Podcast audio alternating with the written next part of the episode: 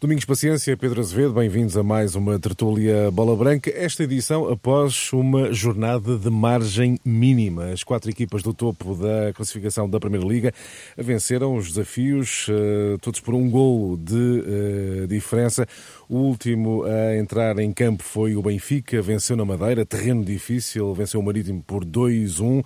Esteve a perder, deu a volta, uh, mas a pergunta, Domingos, bem-vindo. Um, Benfica regressou às vitórias, mas está a convencer? Olá, boa noite, Sérgio. Um, convencer, convencer, uh, convence pelo resultado, porque o jogo em si não foi um jogo fácil e, uh, e começar a perder uh, dentro do mesmo contexto que tem acontecido este Benfica, que é com erros dos, dos defesas. Uh, mais um de Otamendi, por... não é? Sim, mais um de Otamendi, portanto é, é, acaba por ser um erro que compromete a equipa, já não, já não é a primeira vez, uh, mas a verdade é que o Benfica consegue dar a volta, mas num jogo difícil, é verdade que há ali muitos lances que deixam muitas dúvidas em relação uh, à sequência, que, que, ou melhor, o que, o que está para trás antes, do, antes do, dos golos, mas a verdade é que o Benfica ganhou e, e acabou por dar a volta ao resultado, mas não quer dizer que o Benfica tenha tido um rendimento que se possa dizer que foi um resultado tranquilo e uma exibição bem conseguida, porque não o foi. E, um, e volto a referir mais uma vez, o Benfica acho que tem, tem demonstrado nestes jogos, nestes últimos jogos, uh, problemas defensivos e que hoje poderiam ter comprometido a equipa. Pedro, uh, sobretudo erros defensivos no Benfica que podiam ter comprometido este uh, jogo. Uh, ainda não foi o jogo, neste regresso às vitórias, ainda não foi o jogo em que o Benfica mostrou ser aquela grande equipa dominadora que todos os adeptos do Benfica esperam. Eu hoje acho que o Benfica tem uma grande atenuante e que tem a ver com o péssimo relevado do Estádio dos Barreiros. O Marítimo tem dimensão a mais para relevado a menos.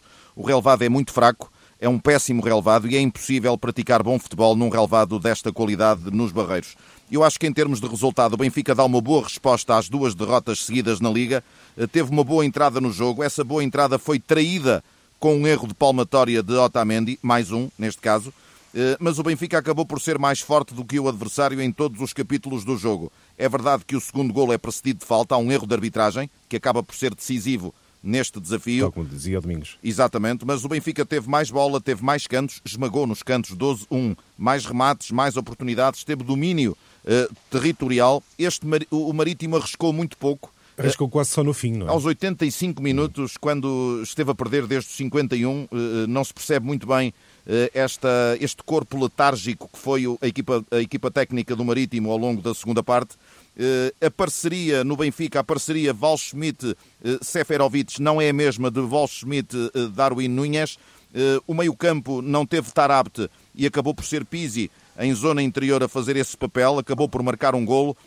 Cebolinha fez uma boa exibição, acabou por ser decisivo neste desafio, foi do melhor que vimos de Cebolinha, num movimento muito parecido com aqueles movimentos que ele fazia no Grêmio, e ainda houve tempo para dar 20 minutos a Gonçalo Ramos, eh, depois de também ter dado Jorge Jesus 20 minutos a este jovem avançado no jogo da Escócia, depois das críticas do jogo da taça.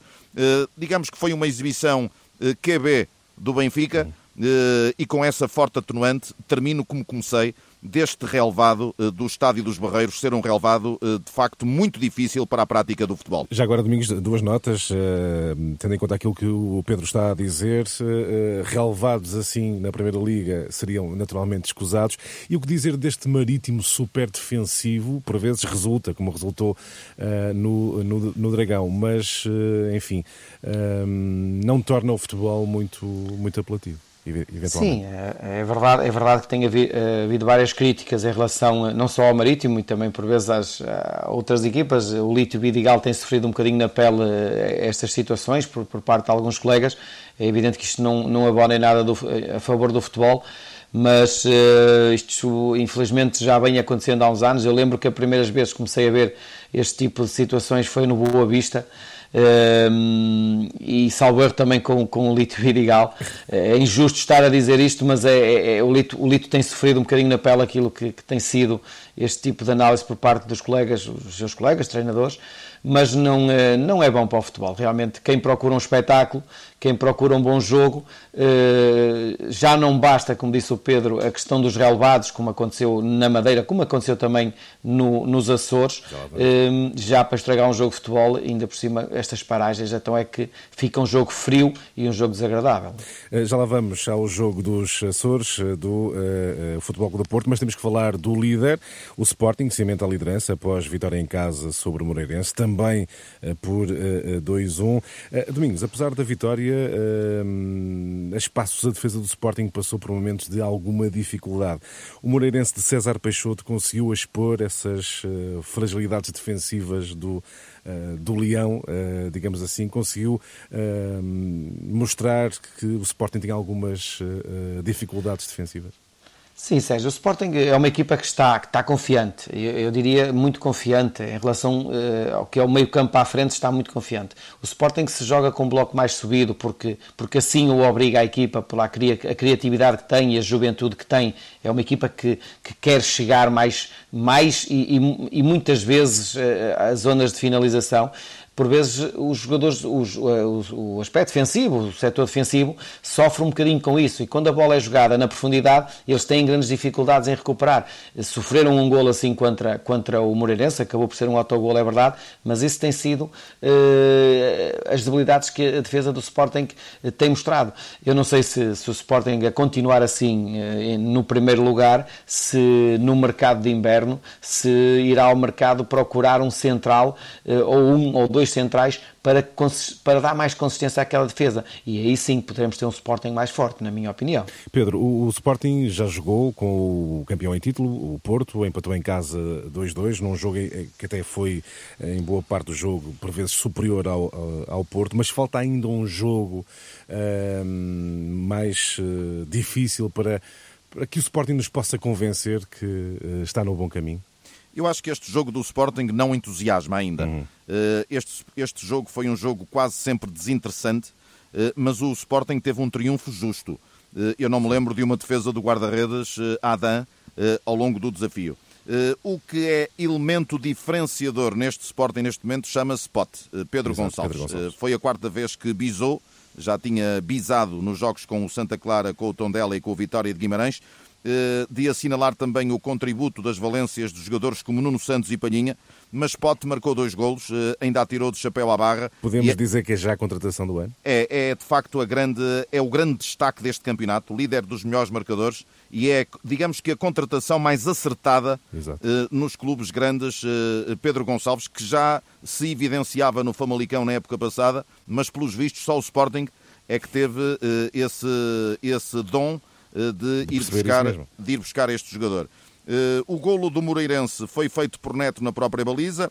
Uh, o Sporting reagiu e empatou. E depois o jogo foi um pouco monótono. Eu acho que tem a ver com, com alguma pressão que este Sporting está a acusar por, para segurar o primeiro lugar com esta distância em relação à concorrência. Sublinhe-se, e este acho que é um aspecto importante, sobretudo no plano mental, que foi a segunda reviravolta do Sporting em Alvalade e no campeonato já tinha assinado uma frente ao Gil Vicente eh, e estas reviravoltas para uma equipa que vai à frente e que tem de correr atrás do resultado e dar a volta ao resultado eh, são uh, estímulos importantes para o futuro. Uh, nota para Pedro Gonçalves, uh, Domingos, pergunta também se é para ti já a aquisição deste, primeiro, deste arranque do campeonato, se é já a aquisição do ano. Sim, eu concordo com, com o que o Pedro disse e, e estou-me a lembrar que espero que o Sporting não viva de, do Pedro Gonçalves como viveu do Bruno Fernandes no passado. Uh, mas é o jogador que faz a diferença neste momento. Mas acredito que este Sporting ainda pode melhorar e tem, tem jogadores para isso e tem, e tem tempo para isso também. Uh, mas é verdade que este Pedro Gonçalves começa a fazer a diferença muito pela qualidade, pelos golos, mas se ele faz aquele segundo aquele lance em que, bola, que manda a bola à trave seria um golo da jornada ou, e, e um golo para, para, a história. Não? É? Hum, por falar em golo para a história, e golo da jornada será eventualmente domingos o de Luís Dias, uh, nos Açores, golo que garantiu a vitória do Futebol do Porto, lá está também pela margem mínima, frente ao Santa Clara, 1-0. Vamos então falar desse, desse golo. Era um golo que merecia público nas bancadas, mesmo. Sim, aquele golo levanta um estádio, não haja dúvida que é um, é um golaço. Uh, a bola a vir para trás, ele todo no ar eu tive a oportunidade de comentar, não é um golo, não é um golo de bicicleta, mas é um golo muito acrobático, de difícil execução e mesmo a própria queda dele também acaba por ser um bocadinho mais, eh, mais eh, sem noção do espaço, porque hum, ele, ele ali apostou tudo. Uh, num jogo onde, onde estava muito vento, Exato. ele realmente voou alto. não terá sido pelo vento, terá sido mais pela capacidade de Luís Dias, mas foi um jogo, Domingos, circunstâncias muito difíceis, devido lá está ao vento intenso. Pareceu um jogo em que o Porto nunca esteve efetivamente seguro. poderá o Porto justificar uh, esta situação com o facto uh, do cansaço pós-Champions ou está ainda a faltar alguma coisa a este Porto, Domingos? É foi um jogo, foi, não foi um jogo bonito, não foi um jogo bonito. O Futebol do Porto, por exemplo, no, no, no, jogo em Passos Ferreira, onde tinha perdido a última vez quando se deslocou, uh, fez um melhor jogo do que o que fez agora no Santa Clara. Este jogo está no meio de dois jogos de Liga dos Campeões, com pouco tempo de recuperação, eh, com um relevado difícil, com muito vento, mas a verdade é que não foi um jogo bonito, mesmo pela estratégia adotada pelo Santa Clara a jogar em casa, acho que também não foi, uma, não foi a melhor estratégia e acaba por ser um jogo sem grandes oportunidades, um jogo com muita pouca ligação, eh, pouco atrativo eh, e, como dissemos, e bem, a única coisa que, que de bom aconteceu naquele jogo é o golo que, que, acontece, mas a verdade é que quer uma, quer uma equipa, quer outra, não, não, não proporcionaram um grande espetáculo. Eh, o Porto, é verdade, por mais cansaço, eh, é natural, a gestão do cansaço, Sim. primeira parte difícil, segunda parte podia-se ver um Porto diferente, mas também isso não aconteceu. Portanto, acho que, e também se calhar agora com um jogo agora a contar com o Manchester City, também os jogadores parece que não no inconsciente ou no subconsciente deles existe também um jogo da Liga dos Campeões na terça-feira, não? Pedro, a sensação é que sempre que o Porto joga fora dá, uh, parece ter alguns sinais de, de, insegurança. Por que razão o Porto não está a conseguir controlar uh, os jogos, sobretudo quando joga fora? E parece, parece que foi este o caso uh, frente ao Santa Clara. Eu acho que neste jogo o grande adversário do Porto foi a fadiga, a fadiga dos jogadores. Uhum. Foi de facto um espetáculo muito pobre, como disse o Domingos, foi um jogo muito fraco eh, mas de parte a parte. O Santa Clara também jogou muito pouco. Eh, e a exceção foi esse grande golo do Luís Dias, que é de facto um golo fantástico, apontado pelo jogador colombiano. As atenuantes, há pouco eu falava das atenuantes do Benfica no jogo da, Madeira com o Marítimo, o mau estado do relevado. Eu aqui acho que o Porto também teve muitas atenuantes. O vento, um vento intensíssimo, o estado do terreno também fraco e muita chuva, acabou por não ajudar nada ao Porto eh, que vinha de uma recuperação de menos de 72 horas relativamente ao jogo com o Marselha. Eh, eu acho que se o Porto não tivesse ganho em Marselha eh, e as contas da Liga dos Campeões não estivessem tão facilitadas como estão, eu acredito que Sérgio Conceição rodaria a equipa em ponta delgada para apostar as fichas todas e mais frescas no jogo com o Manchester City. Eh, como um ponto basta para seguir para os oitavos de final da Liga dos Campeões, eh, o Sérgio Conceição apostou no 11 principal com o Santa Clara, dando prioridade ao campeonato. A única alteração foi Taremi no lugar de Marega. Eh, a aposta resultou em termos de resultado final. Foi uma vitória agónica, é verdade, muito difícil, mas o Porto conseguiu o seu grande objetivo, que era, que era ganhar o jogo.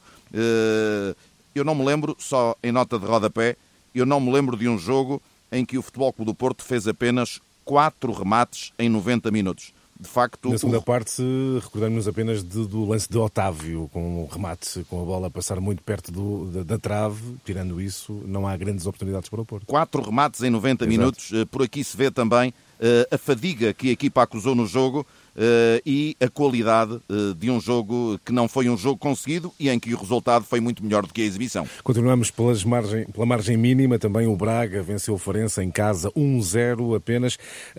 Certo, Pedro, é que o Braga, quase sem ninguém dar conta, é cada vez mais, eh, será cada vez mais evidente que os minhotos vão intrometer-se nas contas do título. Eu acho que tudo vai depender de, do comportamento de Porto, Benfica e Sporting. Sim. Eu acho que o Braga está para este campeonato como o Boa Vista estava no campeonato de 2000-2001. Ou seja, é verdade, foi campeão na altura, eh, mas o Braga está exatamente à espera de, daquilo que o Boa Vista também esperou nesse campeonato, de que tropeçassem os, eh, os crónicos candidatos. Nesse campeonato eu recordo que o Porto falhou em momentos decisivos e o Benfica e o Sporting tiveram campeonatos muito fracos eh, que também, enfim, de certa forma, ajudaram a esse título alcançado pelo Boa Vista, que alcançou com todo o mérito, assinale-se. E eu acho que o Braga está para este campeonato à espera disso, uhum. à espera dos escorregões eh, dos, uh, três, dos três grandes favoritos, com mais, uh, uh, com mais orçamento, com mais meios, com mais jogadores, mais plantéis, tanto os três grandes, mais o Benfica e o, e o Porto do que o Sporting, naturalmente, e, e vamos ver, o próprio Carlos Carvalhal diz no fim do jogo de ontem, diz que é jogo a jogo, não vai assumir candidatura nenhuma. E acho que está no bom caminho, porque o Sporting de Braga eh, tem, tem de esperar jogo a jogo, jornada a jornada, a ver o que vai dar este campeonato. Domingos, ao fim de tantas tertúlias bola branca, uh, o Pedro Azevedo começa a admitir que o Braga pode, pode lutar efetivamente pelo título. Mas em, em, em, quarto lugar na pole position, em quarto lugar, atenção.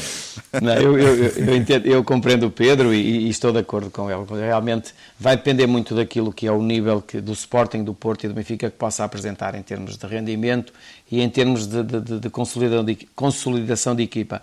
Eh, é evidente que o Braga pode também correr por fora, mas não nos podemos esquecer que o Braga também tem tido jogos às vezes eh, menos conseguidos. Estou-me a lembrar que o Santa Clara em casa, que perderam, eh, ainda ontem para ganhar o jogo também foram umas dificuldades muito grandes. Portanto, é natural que este Braga ainda precise de melhorar. A única diferença aqui que eu acho nestes quatro, destes quatro é o Sporting que não tem competições europeias e pode gerir a equipa. O Braga pode também é ter vantagem. esse problema. O Braga também pode ter esse problema da questão da Liga Europa, ter que fazer a gestão e, e, e haver alguma irregularidade no seu jogo. É? Vamos então avançar rapidamente para as competições europeias. O Domingos, o que é que nos dizem estes jogos uh, da Primeira Liga para a jornada europeia que vem aí? Porto City na Champions, Benfica Lech Poznan e uh, AEK Braga na Liga Europa. Uh, o que esperar destes jogos? Do Porto, do Porto sabemos que hum, acho que aquele resultado em, em Manchester não, não, não, não, ficou de maneira nenhuma de bom sabor ao, ao Futebol do Porto, por aquilo que fez e por aquilo que, que foi o jogo. Uh, e, Como portanto, a péssima Porto... arbitragem também. Lembro. Sim, também, por isso mesmo. Há alguma injustiça, acho que isso foi o que aconteceu. Uh, eu acho que, de uma forma geral, acho que Braga, Porto eh, e, e Benfica uh, vão conseguir o apuramento. Vão conseguir o apuramento. O Braga, se calhar, terá, terá a tarefa mais difícil. Uh, prontos, porque com, com, com esta qualificação, com, com esta coisa do campeonato também, se calhar é uma equipa que vai sentir mais dificuldades. Mas eu acho que as três equipas vão passar. Pedro, é também a tua opinião? É também a minha opinião. Acho que o empate do Braga na Grécia com a AEK deve chegar. Eh, o Benfica deve ganhar ao Leque, que é uma equipa de facto de, de recursos muito inferiores e que e que não terá grandes possibilidades no Estádio da Luz e um triunfo garante.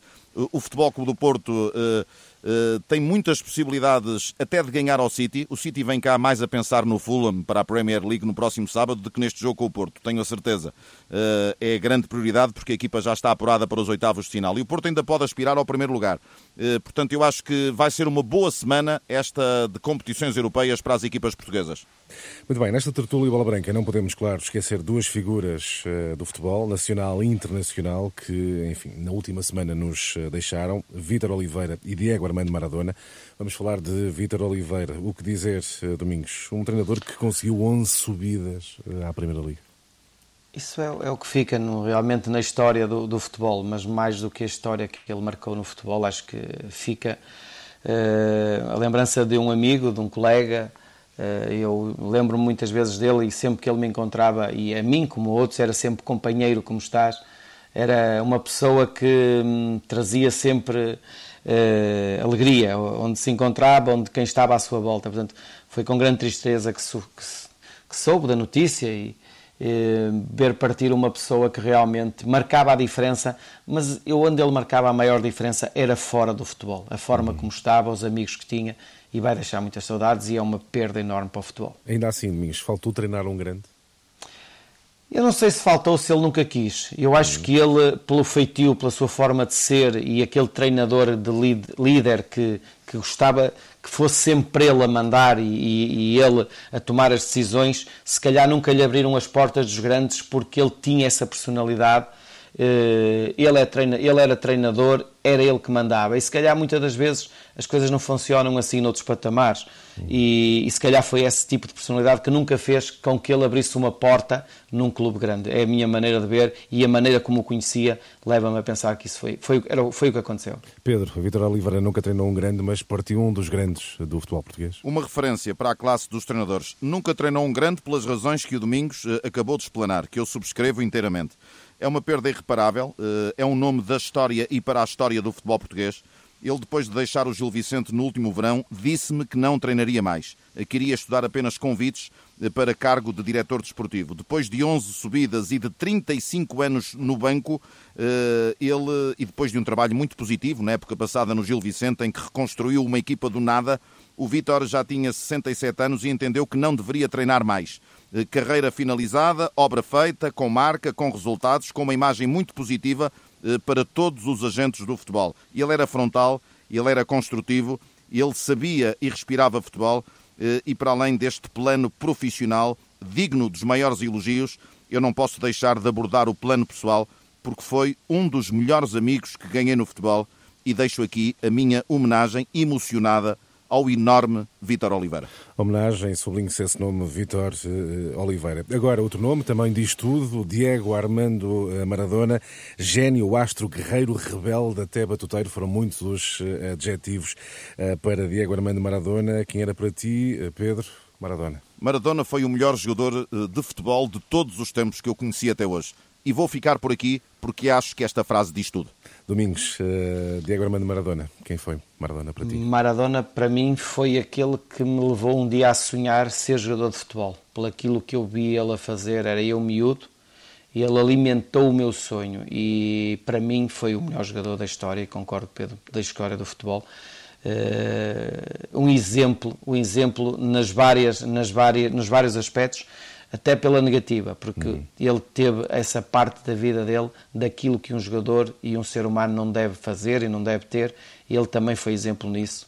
Porque Domingos, isso também ajuda. Foi um jogador que te fez eh, sonhar, que te fez querer jogar futebol. A propósito da Maradona, nesta tertulia Bola Branca, temos o relato de um episódio muito particular. Em 1993, o Porto apadrinhou uma festa de Maradona, já enquanto jogador do, do Sevilha, um jogo particular na Andaluzia, incluído numa série de encontros destinados a amortizar a transferência do astro argentino para a equipa uh, espanhola. Esta, esta é uma história que nos é contada por Álvaro Faria, ex-editor do desporto do Jornal de Notícias Notícias, que na altura, na ocasião, falou com Diego Armando Maradona e eh, aquele que para muitos é o deus do, um deus do futebol, alertava para o potencial de um jogador português. Vamos ouvir. E ele estava muito bem disposto em relação a nós, nós portugueses, jornalistas, e ele a, a, a dar aqueles toquezinhos na bola, com a coxa, com o pé, na cabeça, no braço, não sei o quê, andava por aqui fora. Depois, nós estávamos assim a conversar, e diz ele, aqui o Oporto tem um ninho que, que trata lá pela Tita como tu. Tem grande futuro. Se eu, eu, eu, depois ele é que disse, ah, é o Domingos, é o Domingos. Ele, sim, sim, Domingos. Uh, ele tinha sempre olhos para esse tipo de jogadores. O relato de Álvaro Faria, ex-editor de desporto do Jornal de Notícias. Domingos, com as devidas aspas, qual é a sensação ao saber hum. que Deus falou de ti? Eu não sabia, eu não sabia. Eu... Isto é apanhar de surpresa de, das palavras de Bola Faria. Lembro-me dele no Jornal Notícias e, um, e lembro-me desse jogo também. Tinha, tinha 24 anos, 23 anos, acho que é no tempo de Carlos Alberto Silva. Exatamente. E realmente lembro-me de ter jogado contra o Maradona. Uh, fico contente, é um orgulho para mim. Como disse há pouco, foi, foi uma pessoa muito importante na, na forma como, como eu passei a gostar do futebol. Também fico orgulhoso por ouvir do, do Deus do futebol, o melhor jogador do mundo, falar isso de mim é um orgulho enorme e é demonstrar isto aos meus filhos, como é lógico. Com chave de ouro, com orgulho de Domingos Paciência, eh, começamos com margem mínima, terminamos com margem máxima esta tertúlia bola branca. Domingos, Pedro, até a próxima semana. Boa noite. Até a próxima. Boa noite. Boa noite.